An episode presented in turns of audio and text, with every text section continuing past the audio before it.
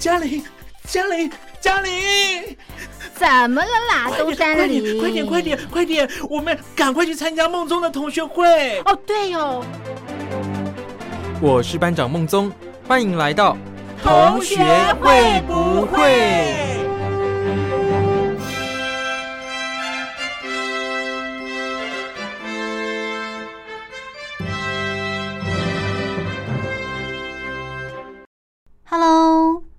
各位伙伴们，大家好，我是兰陵。时间又来到了周六，不晓得大家这个礼拜过得怎么样呢？我觉得我过得还不错，跟以往一样，非常的忙碌而且充实。我想大多数的人应该也都跟我一样，毕竟这就是一般上班族的生活嘛。唯一美中不足的是，我的手机好像快要坏掉了。哦，真的是让我非常的烦恼。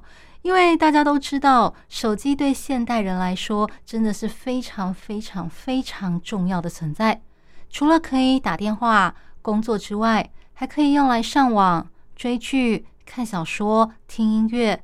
可以说，不管是在工作或是私人生活，都离不开它。也因此，人家说出门的时候，你有三样东西一定要带：第一个是钥匙，第二个是钱包，第三个是手机。所以说，当我的手机好像快要坏掉的时候，你就知道我有多么的烦恼。其实我以前用过的手机，基本上它的状况都维持的蛮好的，大概都有七八成新左右。因为我通常会买皮套来保护我的手机，而且我几乎不会把它摔到地上，或者是掉到水里等等。只是我现在用的这只手机，我购买它的时间刚好是在我。在日本打工旅游的时候，所以那段时间我曾经在工作的场合不小心把它摔到地上两三次过。那虽然摔的是那种有铺地毯的地上，可是毕竟是从高处坠落，所以还是导致荧幕出现了两三条裂痕。当然，这个并不影响我看它使用它，只是外表上有一点丑。那经过了到现在将近四年的时间，我开始注意到。当我把这只手机横着看的时候，我发现它的机身跟它的机背中间的那条裂缝，好像开始越来越明显，感觉上隐隐约约，我就可以看到这只手机的里面了。透过那条裂缝，这让我觉得有点紧张，而且手机好像越来越容易发热。所以我最近开始在看其他手机的消息，刚好这阵子有很多的品牌推出了新的手机。引发了一波抢购的热潮，所以我就想，不晓得各位伙伴们有没有人跟我一样想要换新手机的呢？那我们今天就来聊聊关于手机的大小事吧。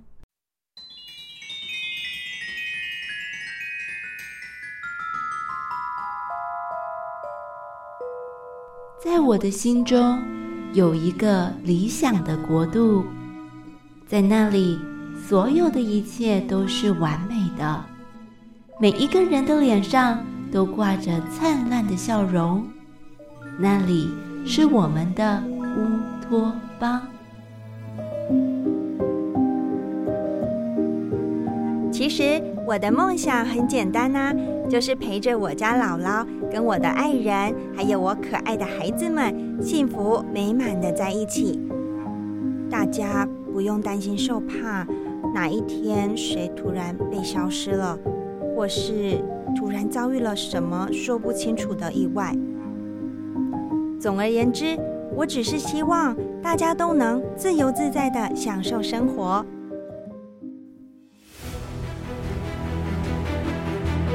不要开玩笑了，这是什么奇怪的政策？这个社会是病了吗？这样的体制与规定，根本就没有人性可言啊！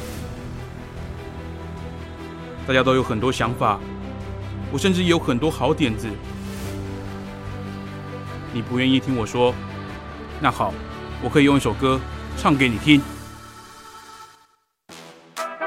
哎，不用想这么多啦，尽情随音乐摇摆就对啦。让我们大声唱歌，大声欢呼。你想说什么，就大声说出来吧。的律动，词曲的创作，为我们带来精彩丰富的生活。在你的播放清单里，有没有一首歌也唱出了你心目中的向往，说出了你想说的话，成为了专属于你的音乐乌托邦？音乐乌托邦征文活动即日起到十一月三十号，电子邮箱寄到 lily 三二九 at ms 四五点 hinet 点 l i l i 三二九 at ms 四五点 h i n e t 点 n e t。纸本信件寄到北门邮政一七零零号信箱，北门邮政幺七零零号信箱。欢迎听众朋友们与王琦分享哪一首歌曲是你的音乐乌托邦。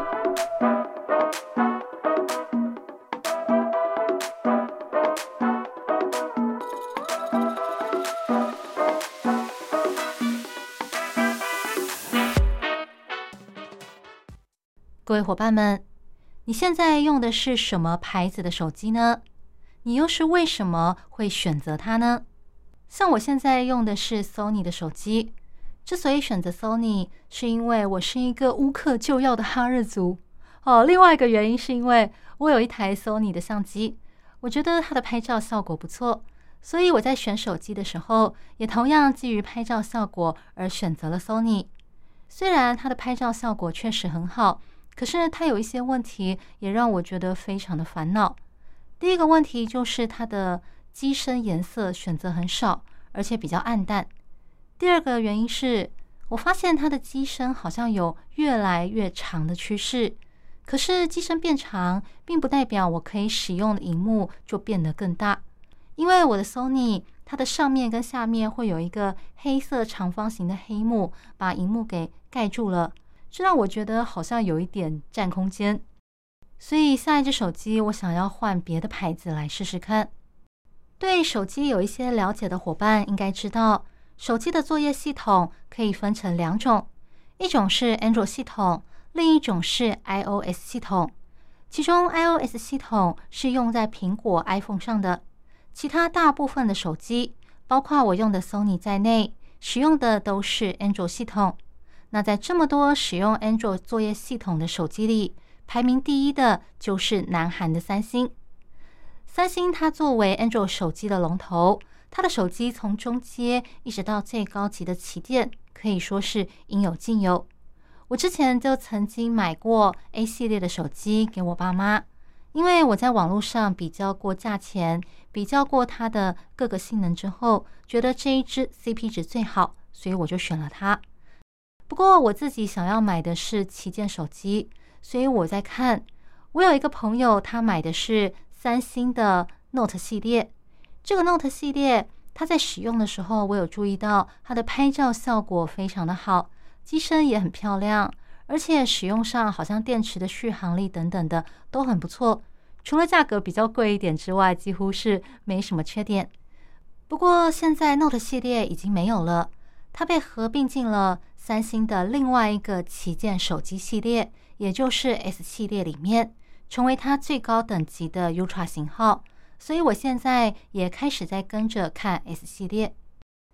三星今年八月中还发表了两款新的折叠手机，一款是像书本一样左右折叠的 Glacia Z Fold 4，另外一款是上下开合的 Glacia Z Flips Four。这款比较小，可以放在手掌心上，很像女生化妆用的粉饼，所以也叫做粉饼机。这一组是它发表的第四代折叠手机，跟前三代相比，它在荧幕折叠的地方折痕越来越不明显了。另外，它的拍照功能也有升级，而且它的机型重量也有变轻。再来就是你透过它的荧幕去点选各个视窗，使用各种功能的时候。它的荧幕分割，还有它的城市切换上来讲，也越来越直觉，越来越方便了。不过，它的手机价格依然非常的高，基本上都是一个上班族一个月，甚至将近两个月的薪水，真的非常的贵啊，不是一般人能够买得起的。专家预测，未来折叠手机的价格会越来越平易近人。我希望将来折叠手机变得比较便宜之后，我能够买给我的父母来用。因为现代人花了很多的时间在看手机，可是手机荧幕真的很小，长时间看会让眼睛觉得很不舒服。那我在实际使用过折叠机之后，我觉得它看起来就像是一个随身携带的小笔记本一样，非常的方便，荧幕大，看起来也没那么辛苦了。三星的手机这几年来在很多国家都卖得很好，不过在中国因为遇上了很多品牌竞争，所以它的销量就比较不如预期。而且近几年来，中国跟韩国之间的关系也有点紧张，好比说像是韩国引进了萨德反飞弹系统，让中国政府感觉受到了威胁。另外，中国很多企业近年来为了要发展半导体产业，于是开始积极的挖角三星跟 L 区的员工，这一点也让南韩政府非常的感冒，也因此导致中韩关系近几年有一点紧张。那你对韩国的三星手机又有什么样的看法呢？刚刚你所听到的歌曲是由团体四个朋友所演唱的《全世界都在划手机》。刚才我们聊到了三星手机，既然如此，就不得不提三星最大的竞争对手，也就是苹果。苹果在今年的九月八号发表了新的 iPhone 十四系列手机。不过在那之前，在中国就有许多的手机通讯商提前开放 iPhone 十四的预售。不过它的预售价格却喊得非常的高。让许多中国的网友痛批说：“这个价格真是醉了，把人当傻子啊！”那通路商究竟把 iPhone 十四的价格炒作的有多夸张呢？以 iPhone 十四来说，官网的价格是五千九百九十九元，通路商的定价则是六千九百九十九元，比官网多了一千块。不过这都还不是最夸张的。更夸张的应该是 iPhone 十四 Pro 还有 iPhone 十四 Pro Max 的价格，通路商的定价都比官网的价格贵了一千九百元。你对通路商炒作价格有什么看法呢？你会为了得到想要的手机而买单吗？通路商之所以敢喊出这么夸张的价格，也是因为知道有很多人都很期待新的 iPhone 十四。这次的 iPhone 十四，它去掉了荧幕尺寸最小只有五寸的 iPhone mini，多了一个 iPhone 十四 Plus。从这个系列开始，iPhone 的荧幕尺寸就只有六点一寸，还有六点七寸两种。新的 iPhone 有一个车祸侦测功能，还有一个 SOS 紧急服务。当你到了没有收讯的地方，就可以使用卫星通讯来向外求救。另外，iPhone 的相机也大幅升格，从一千两百万画素升级到了四千八百万画素。另外，它的光圈也变大了，还有一个自动对焦功能。不过，这次 iPhone 系列改变最大的应该是这个动态岛功能，在大陆应该是称为灵动岛。它就是把之前 iPhone 的那个刘海变成了一个横向药丸形的图案。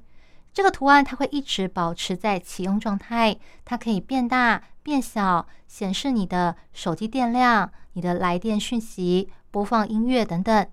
苹果宣称这是自采用全荧幕以来最大的改革。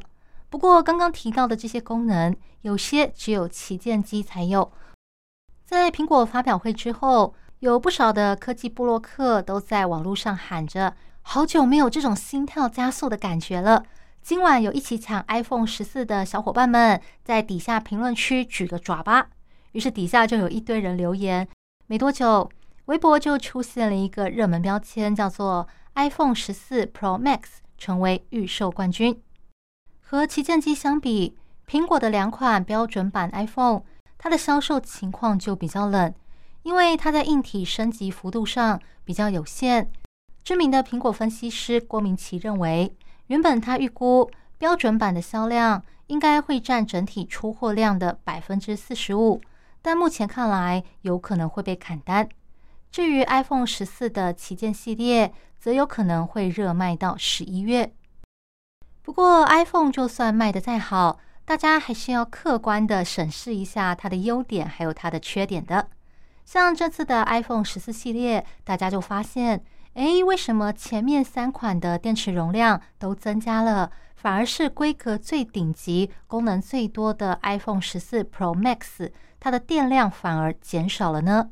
于是就有科技布洛克问大家：你觉得是功能重要，还是手机电池的续航力比较重要呢？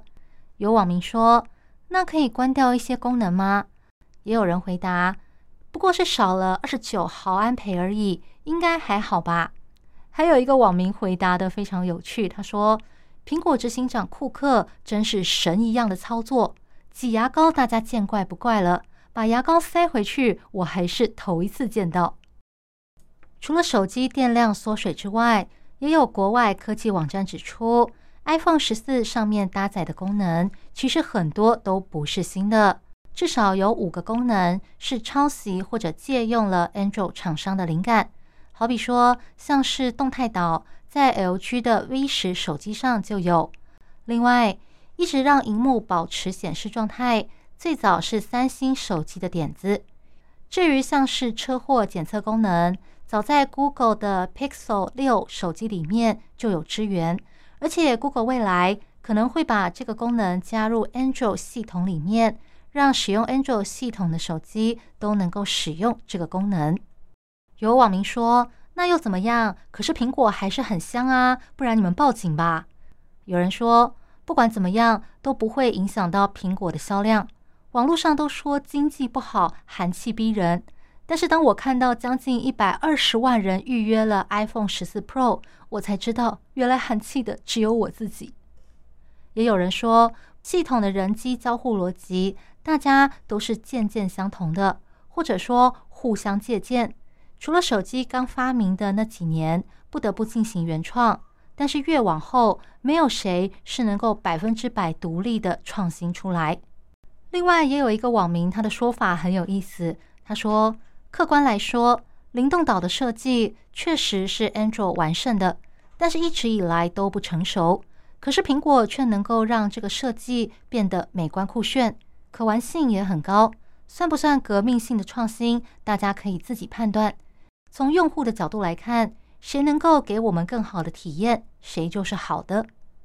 各位伙伴们，你是苹果手机的用户吗？如果不是，你对苹果的这些相关新闻有什么看法呢？如果你是苹果的用户，也就是俗称的果粉，那你满意苹果这一次 iPhone 十四的设计还有它的规格吗？那么，我们再来听一首跟手机有关的歌曲吧。刚才你所听到的歌曲是由周杰伦所演唱的《浪漫手机》。除了前面提到的三星跟苹果之外，我对 Google 的手机也很有兴趣，因为 Google 就是研发出 Android 作业系统的公司，所以当 Android 作业系统升级的时候，Google 的作业系统也是最快更新的。这可以让手机变得更加的方便好用，而且安全性也更高。另外一个原因是，台湾是 Google 的主要营运据点之一。Google 的装置与服务资深副总裁欧斯特罗曾经说：“台湾团队几乎对 Google 的所有产品都有参与研发，还有贡献。而在手机方面，台湾的团队从 Pixel 三系列开始就扮演着研发的要角。所以，我觉得本着支持台湾团队的心态，会让我对这只手机的兴趣更高。据说，Google 将在十月六号举行发表会。”到时候会发表新一代的 Google Pixel 七，还有 Pixel 七 Pro 手机，搭载最新的 Android 十三作业系统，还有新一代的处理器，同时强化拍照、录影、自安保护，还有语音辨识等功能。刚刚提到，我之所以对 Google 手机有兴趣，其中一个原因就是因为它有台湾团队在幕后参与研发。那各位伙伴们。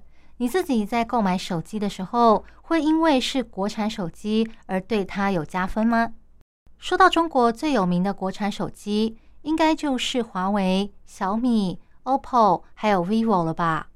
我看到报道说，华为在九月六号发表了高级手机 Meta 五十，据说是全球第一款支援中国北斗卫星的手机。就算到了偏远地区，也可以对外发出文字还有位置的讯息来求救。这一点跟苹果的 SOS 紧急服务很像。另外 Meta 五十还拥有没电也可以打电话的功能。当它的手机电量剩下一趴的时候，就会自动启动这个功能，降低电量的消耗，可以支援手机待机三小时或者通话十二分钟。而就外形和规格来说，也是高端大气上档次。不过美中不足的是，受到美国制裁的影响，华为现在推出的手机都是四 G。考虑到未来五 G 的发展，使用华为手机就意味着。未来三到四年，你都没有办法使用五 G 网络。另外一个原因是，华为的手机采用的是鸿蒙系统，对于习惯了 Android 作业系统的台湾人来说，在使用上可能要花一点时间来适应。华为这几年的相关新闻还蛮多的，在台湾这边也可以看得到。自从华为受到美国制裁之后，不管是在手机业务，还是说在它的五 G 网络设备安装的业务方面，都非常的不顺，施展不开。第一财经就有报道说，华为内部的论坛八月二十二号发布了他们创办人任正非的演讲内容，说全球经济面临衰退、消费能力下降的情况，因此公司应该要改变思路，还有经营方针。从追求规模转向追求利润，还有现金，保证度过未来三年的危机。很多专家都在琢磨这些内容到底是什么意思。像旅美经济学者黄大卫就认为，任正非的说法可能是制造舆论，促使中共当局推出刺激经济的政策。另外一位时事评论员李林一则认为，可能是因为中美关系越来越糟。任正非担心，美国可能会对晶片领域寄出越来越多的制裁，所以才会透过这些内容来敲打当局。最近还有一篇报道提到，华为面临的窘境，在俄乌战争开打之后，因为担心西方会带来更多的制裁，所以华为把在俄罗斯的、俄国还有中国的高阶主管迁到了哈萨克还有乌兹别克这些中亚国家。以避免失去欧洲的市场，华为在俄罗斯的高阶主管已经证实了这件事情。所以说，华为除了要担心美国对中国的制裁之外，还要担心因为俄乌战争，欧洲对俄罗斯寄出了制裁会波及到自己。我们先来听一首歌曲休息一下，歌曲过后再来聊其他的中国手机。刚才你所听到的歌曲是由陈奕迅所演唱的《没有手机的日子》。刚刚我们聊到华为手机，那除了华为之外，其实小米手机在台湾也相当有名，因为它的门市很多，而且它八月下旬才推出了新的红米十五 G 手机。我曾经到小米的门市里去实际把玩过小米手机。我觉得它的颜色还有它的外形设计可以说是非常的青春洋溢，而且它的价格又很平易近人，感觉很适合那种预算不多的年轻族群，或者是比较精打细算的中老年人。而且它有部分机种搭载的是华为无法使用的 Android 十二，这个部分就是它很大的一个优势。不过，我最近看到一篇报道，说小米的手机业务似乎迎来了前所未有的困难。根据小米最新的财报以及研调机构 IDC 的数据显示，小米第二季的营收年衰退达到百分之二十，而它第二季的全球手机出货量衰退的幅度也将近百分之二十六，是全球前五大手机品牌里衰退最多的。南华早报还报道。小米过去三个月已经解雇了超过九百名员工，而今年二月，小米的元老之一，当年曾经跟创办人雷军一起喝小米粥度日的李伟星也离开了这间公司。究竟小米的问题出在哪里呢？我看报道分析说，首先，小米对于手机市场衰退的反应太慢了，以至于它累积了许多的库存。第二个是。自从荣耀手机脱离华为之后，它开始在中国市场崛起，而且成为了小米的巨大对手。再来，印度政府为了保护它自家的手机品牌，开始大动作的对中国手机查税，甚至有消息传出，他打算要禁止价格一点二万卢比以下的中国品牌手机。